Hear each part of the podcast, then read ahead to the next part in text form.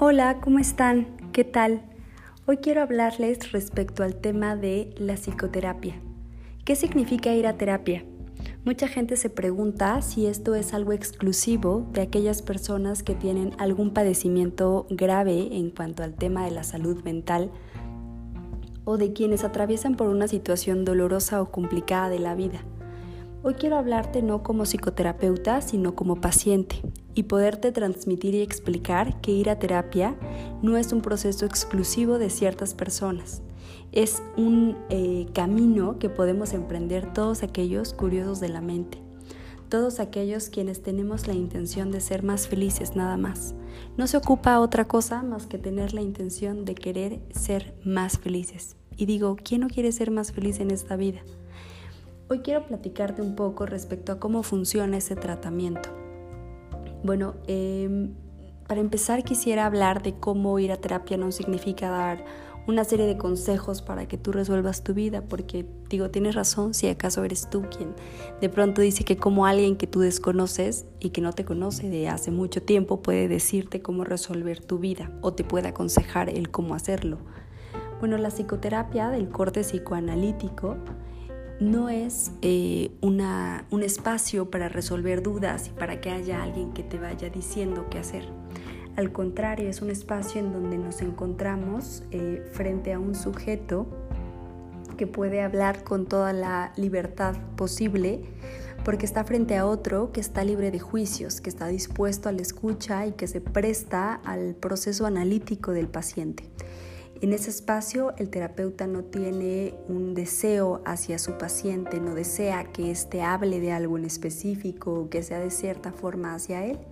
Lo único que desea el, terapeuta es el bienestar de su paciente y en función de ello se pone al, deseo del paciente, a lo que éste vaya necesitando. En ese sentido, bueno, el proceso terapéutico eh, es un espacio en el cual se conjugan dos mentes, dos psiques, dos espacios inconscientes y vamos descubriendo en este sendero de lo que no es consciente para nosotros, de qué nos está hablando nuestro paciente. Los terapeutas funcionamos como guías únicamente para ir en este descubrimiento. Yo a veces pienso que es como hacer una excavación muy profunda en la cual primero vamos buscando como el terreno más preciso para empezar a excavar y ese proceso de ir bajando poco a poco el paciente va decidiendo a qué ritmo se hace, con qué velocidad y con qué fuerza se lleva a cabo. Nosotros no trabajamos sobre desaparecer aquellos síntomas que te causan una, molestia o, que te hacen difícil la vida.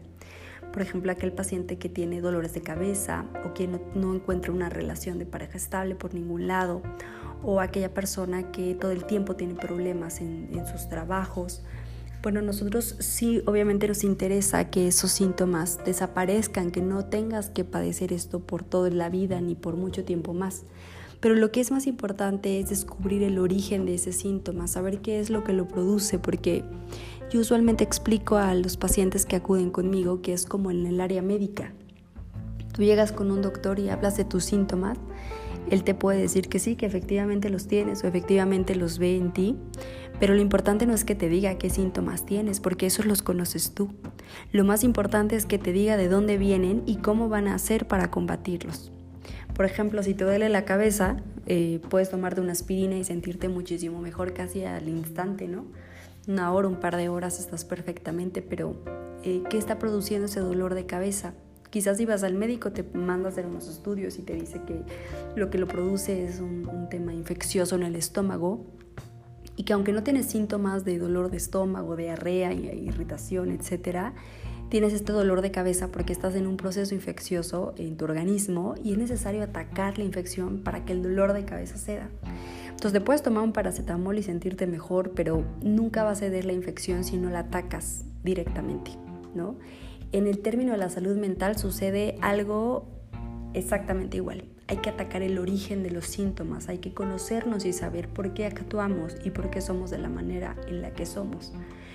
En la sociedad actual, lo concreto, lo que se entiende fácil, pero es imposible de llevar a cabo, es lo que más nos agrada, lo que más bien nos hace sentir de momento, pero con lo que pocas veces podemos resolver algo. Nosotros podemos buscar en cualquier plataforma, ¿no? 10 eh, consejos para conseguir una pareja ideal y los encuentras, los lees y son bastante buenos, o sea, los, los lees y dices, esto podría funcionar perfectamente, pero y es que cuando los quieres llevar a cabo, nada funciona porque no tienen sentido para ti. Esa es la cuestión de lo concreto. En la psicoterapia vamos a lo abstracto, a lo que no es tan sencillo de comprender y a lo que tiene un lenguaje único y que es el lenguaje tuyo, el lenguaje de cada paciente. No hay fórmulas, no hay eh, como, sí, como fórmulas secretas o mágicas eh, con lo que cada paciente puede resolver algo. No, cada paciente tiene que aprender a resolver lo que le ocurre. Entonces, este proceso va en función exclusivamente del paciente. El terapeuta nos involucra, no habla de sí mismo, no mezcla sus sentimientos sus intereses con los del paciente y eso permite la libertad de que el proceso sea enfocado a esta persona. El objetivo general o fundamental de la psicoterapia psicoanalítica es hacer que las personas puedan trabajar, amar y ser felices. Creo que eso es algo muy simple que, podemos decir todos que, que, adquirimos a lo largo de la vida, pero no es tan fácil de llevar a cabo. Entonces hoy quiero invitarte a que conozcas un proceso psicoterapéutico, a que sepas cómo sabe, a que lo vivas y lo experimentes y entonces tengas una opinión propia, no de lo que alguien te dijo.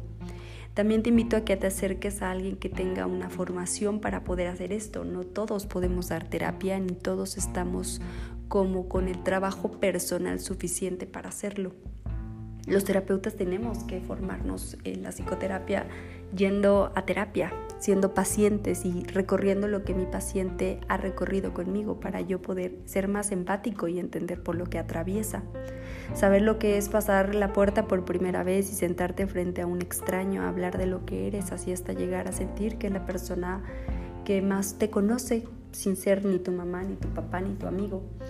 Eh, esa experiencia hay que vivirla desde ser paciente para poder ser un buen terapeuta. Entonces hay que preguntar si mi paciente eh, puede reconocer esto en mí o no. Y tú como paciente tienes que poder saber si tu terapeuta tiene o no esta formación. Entonces en estos tiempos, que son tiempos de, de caos, de incertidumbre, de no saber qué va a ocurrir, me parece que, van saliendo muchísimas cosas a flote.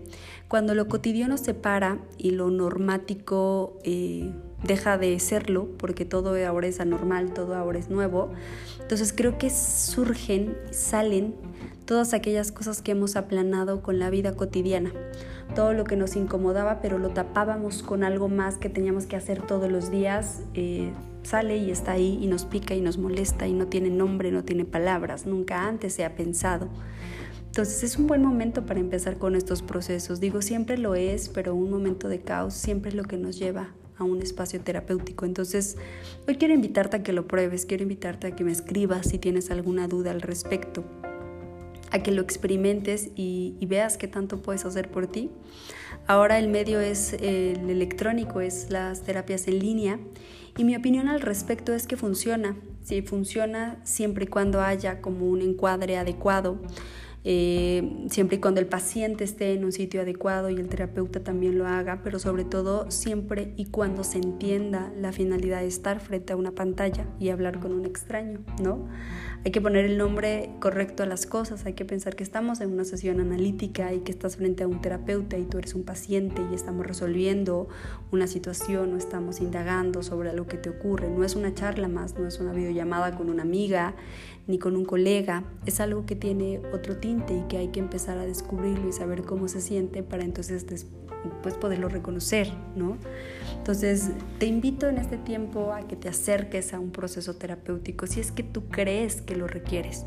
No porque ahora estemos de moda los terapeutas y se diga que todo mundo está mal, significa que tú tienes que estarlo. Probablemente no, no lo estás, ¿no? Pero si es que pudiera ser tu caso, puedes acercarte y te aseguro que encontrarás, eh, no sé, todo aquello que ni siquiera sabes que estás buscando.